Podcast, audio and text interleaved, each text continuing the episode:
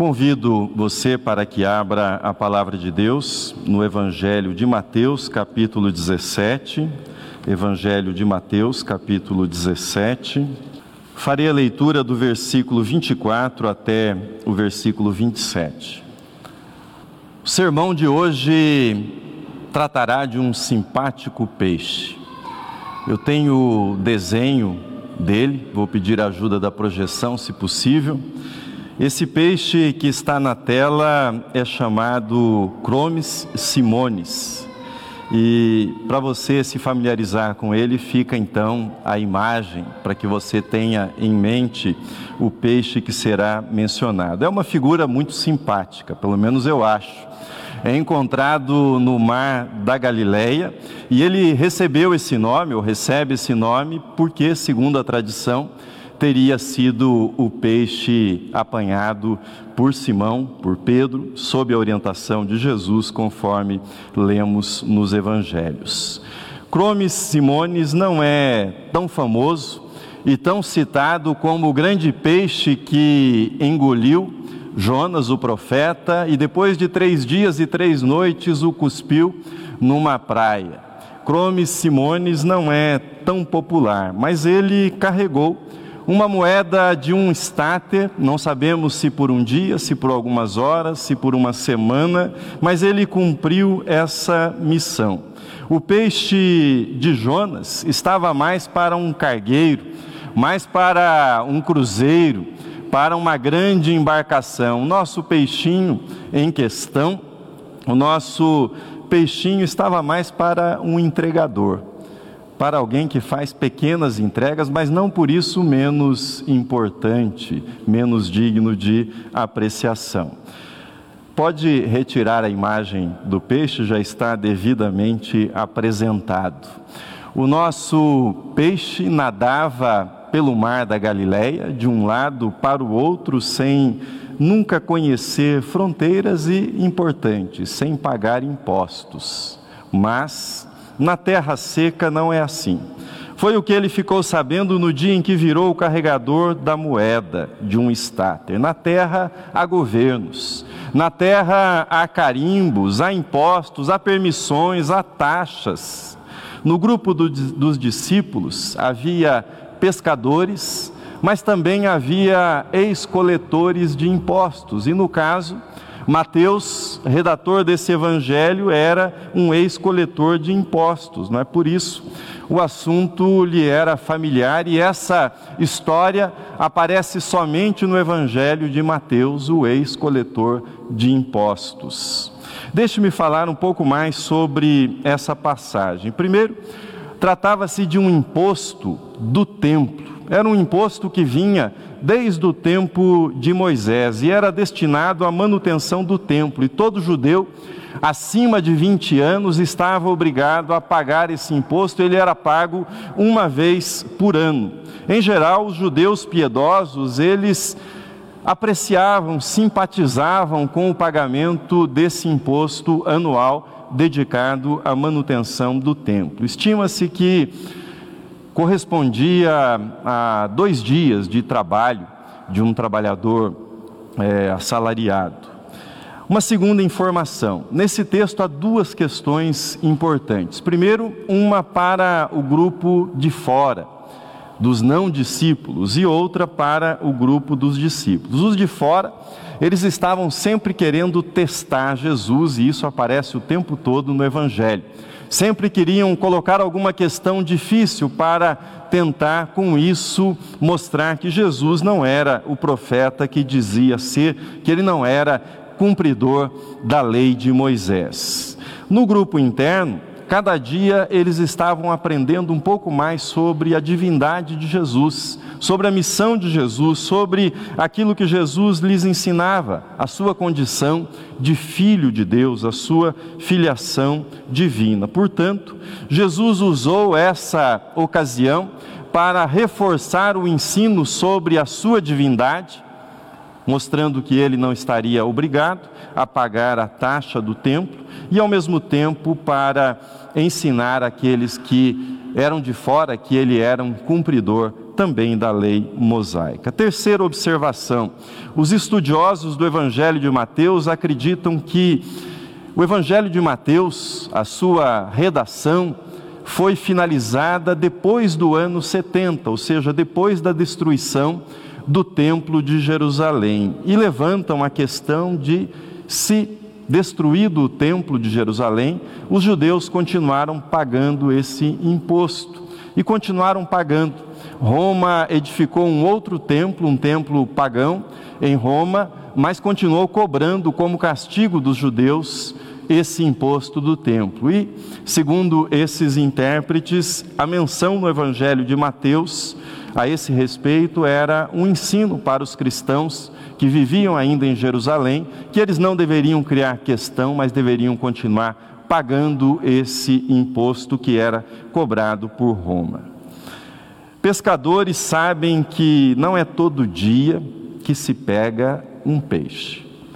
Pescadores sabem que não é todo dia que um Cromes Simones abre a sua boca depois de ter sido fisgado e nela há uma moeda. Pescadores têm muitas histórias, é? algumas bem difíceis de serem acreditadas, mas não é todo dia que isso acontece. E no Evangelho, esse relato tem um significado muito especial, que resumidamente eu compartilho com você em duas afirmações para nossa reflexão. Primeira afirmação extraída desse texto do Evangelho: escolha suas batalhas e a hora de lutá-las. Escolha suas batalhas e a hora de lutá-las.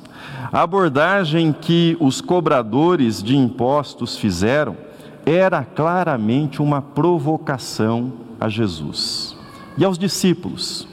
Não paga o vosso mestre as duas dracmas? Não paga o vosso mestre as duas dracmas? Mas eles mexeram com a pessoa certa. Pedro. Pedro era do tipo, como nós dizemos comumente, que não levava desaforo para casa. Pedro respondeu que sim, ele paga, mas não pagou. Não sabemos se Pedro, se o caixa dos apóstolos estava no vermelho, por isso ele não pagou, mas ele respondeu que sim, que eles pagavam, mas não pagou. Jesus retomou o assunto com Pedro, em particular, e deixou claro que, do ponto de vista espiritual, não havia nada a ser pago para o templo. Entretanto, para não escandalizar os cobradores de impostos, que ele, Pedro, pescador experiente que era, que fosse ao mar, lançasse o anzol e o primeiro peixe que fisgasse, abrisse a boca e ali ele encontraria um estáter correspondente exatamente ao valor para o pagamento de duas pessoas, do imposto de duas pessoas, Jesus e Pedro, e com isso ele colocaria fim à suspeita de sonegação de impostos. Pergunto-lhes: será que este Jesus, que ordena que Pedro faça essa pesca, será que esse Jesus é o mesmo? É o mesmo Jesus que, tempos depois, virará as mesas dos cambistas e dirá: A minha casa será chamada casa de oração, vós, porém, a transformais em covil de salteadores? Por quê?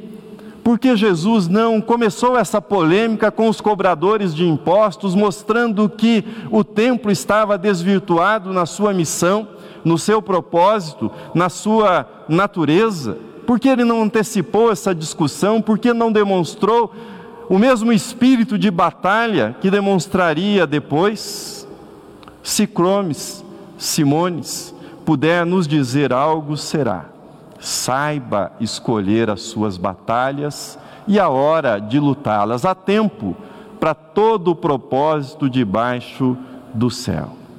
Pedro é bem conhecido pela sua impulsividade e agressividade. Parece que Pedro tinha sempre uma palavra na ponta da língua e a mão na espada para puxá-la e golpear aqueles que estivessem a afrontá-lo. E foi isso que ele fez com o servo do sumo sacerdote quando decepou num golpe a orelha do sumo sacerdote e teve de ouvir de Jesus a repreensão: guarda a tua espada, pois todos que lançam mão da espada, a espada perecerão. Acaso não pensas que eu posso rogar ao meu Pai? E ele mandaria neste momento mais de doze legiões de anjos. Guarda a tua espada, Pedro. A impulsividade e a agressividade não funcionaram quando, quando tratou de enfrentar o caminho da cruz. Pedro precisou enfrentar o caminho da cruz e negou Jesus por três vezes. O reino de Deus, meus irmãos, o reino de Deus não avança por valentia carnal, não avança por força ou por violência, mas pelo Espírito de Deus. O episódio envolvendo o peixe Cromes Simones tem muito a dizer. Tem muito a dizer sobre o conteúdo e a forma que atravessam as discussões entre fé e política nos nossos dias. As batalhas importantes, elas precisam ser travadas, mas respeitando também a sua ordem de importância e a sua própria natureza. Exemplos: a defesa da vida não pode ser feita com discurso de ódio e com armas em punho. A defesa da família não pode ser feita com palavrões que nós não gostaríamos de ensinar aos nossos filhos, às nossas crianças. Mudanças e aperfeiçoamento nos, na arquitetura dos poderes da República são desejáveis, mas não serão feitas as mudanças e aperfeiçoamentos com xingamentos, e não será com xingamentos que nós daremos testemunho da nossa condição de filhos e filhas de Deus. Não penso, não penso que devamos fugir aos debates duros, sobre democracia, sobre liberdade de expressão e coerência dos posicionamentos políticos com os valores cristãos que nós defendemos. Não devemos fugir desses debates, mas devemos fazê-lo nos fóruns adequados e também com a linguagem adequada. Memes, bate-bocas, palavras desrespeitosas, por exemplo, com familiares, no meio de um almoço de família no domingo, não demonstram patriotismo ou fé, mas na maioria das vezes só inconveniência, tolice, grosseria. Só isso e nada mais do que isso. Jesus não precisa de defensores, tenho dito Jesus precisa de imitadores, pessoas que o imitem no caminho da cruz. Ele não precisou de Pedro com a espada na mão, ele queria Pedro carregando a cruz, ele queria Pedro afirmando o caminho da cruz, mas Pedro acabou por negá-lo. Por que é importante dizer isso? Nesse momento da história do nosso país e da igreja no nosso país. A fé em Cristo não se defende com armas, mas com a imitação do Cristo sofredor, do servo sofredor. Na marcha para Jesus, ocorrida não muito tempo atrás, no Espírito Santo, virou notícia uma réplica gigante de um revólver acompanhando a marcha para Jesus. Não nos deixemos confundir. Jesus foi agredido, nunca agressor. Jesus foi torturado, nunca torturador. O caminho da não violência na vida de Jesus foi uma escolha de coerência com a mensagem de paz e amor que ele proclamava e que ele vivia. A não violência foi uma opção não foi uma contingência, não foi uma contingência imposta, por exemplo, porque não havia revólveres disponíveis para serem comprados e adquiridos no seu tempo. Não. Isso é tolice, a mais grossa tolice. Saiba as batalhas e a hora de lutá-las e lute de forma adequada com aquilo que são os valores cristãos. Em segundo lugar, aprenda a confiar no cuidado de Deus na vida pessoal e coletiva. O sentimento coletivo hoje é de muita ansiedade e apreensão, a não ser que eu esteja vivendo em outro país. É de muita ansiedade e muita apreensão. E eu não quero diminuir a responsabilidade que nós temos pelas nossas escolhas políticas nesse momento, mas é meu dever, e esse é o propósito na leitura do Evangelho, é meu dever fazer com que os seus olhos nesta hora, neste tempo que nós vivemos, que os seus olhos baixem até as águas e que, ao baixar os seus olhos até as águas que esse texto nos apresenta, você saiba que Deus conhece cada peixe, Deus conhece cada peixe em cada rio e em cada mar deste tempo, desta vida que nós vivemos. E quando você, na angústia do tempo que nós vivemos se perguntar de onde virá o meu socorro, que você eleve os seus olhos, como os pagadores de impostos que iam para Jerusalém faziam e entoavam o Salmo 121: O meu socorro vem do Senhor, que fez o céu e a terra. Ele não permitirá que os teus pés vacilem, não dormitará aquele que te guarda. É certo que não dormita nem dorme o guarda de Israel. O Senhor é quem te guarda, o Senhor é a tua sombra, a tua direita. De dia não te molestará o sol, nem de noite a lua. O Senhor te guardará de todo o mal, guardará a tua alma. O Senhor guardará a tua saída e a tua entrada, desde agora e para sempre. Aqueles que pagavam os impostos e caminhavam para o templo entoavam este salmo.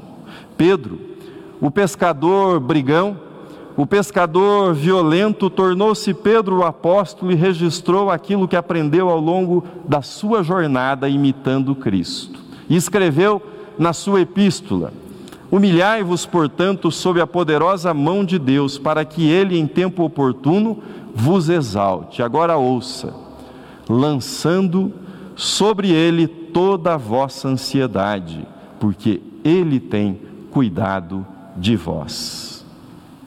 Quão ansioso terá sido Pedro? Quanta ansiedade havia na vida dele quando ele lançava as redes ao mar quando ele lançou aquele anzol na água, pouco importa se era grande ou pequena a sua ansiedade, o fato que sabemos é que a ansiedade traz muitos problemas para a nossa vida, para o nosso dia a dia. O que Pedro aprendeu com o episódio do imposto foi: eu posso confiar em Jesus em todas as situações da minha vida. Ele aprendeu que o cuidado divino envolve a provisão para todas as necessidades que temos. E as nossas necessidades envolvem sim o dinheiro para o imposto, o dinheiro para pagar as contas, mas também nós temos necessidade do Espírito Santo na nossa vida para que tenhamos autocontrole, paciência, domínio próprio, para que andemos como sábios e não como tolos, não como nestos que não entendem o tempo no qual estão vivendo e o que se espera dos filhos de Deus. Termino. Já vi em alguns carros o adesivo. Está nervoso? Vai pescar. Você já deve ter visto também. Tenho a impressão que, se depender do clima, do período eleitoral, vai ter muita gente pescando muita gente pescando. De fato, a pesca envolve um ritual que é calmante. Todo ritual da pesca acalma. Se a higiene mental, que é intrínseca à pesca, você acrescentar a confiança que o Mestre dos Mestres está ao seu lado, Jesus, que Ele está ao seu lado e que Ele conhece cada um dos peixes dos rios e mares desta vida, assim como conhece cada uma das suas ansiedades, cada um dos seus temores, cada um dos seus medos. Talvez você não fisgue um cromes Simones, mas discussão alguma vai roubar a sua paz nesse período eleitoral. Que Deus te abençoe e te guarde. Amém.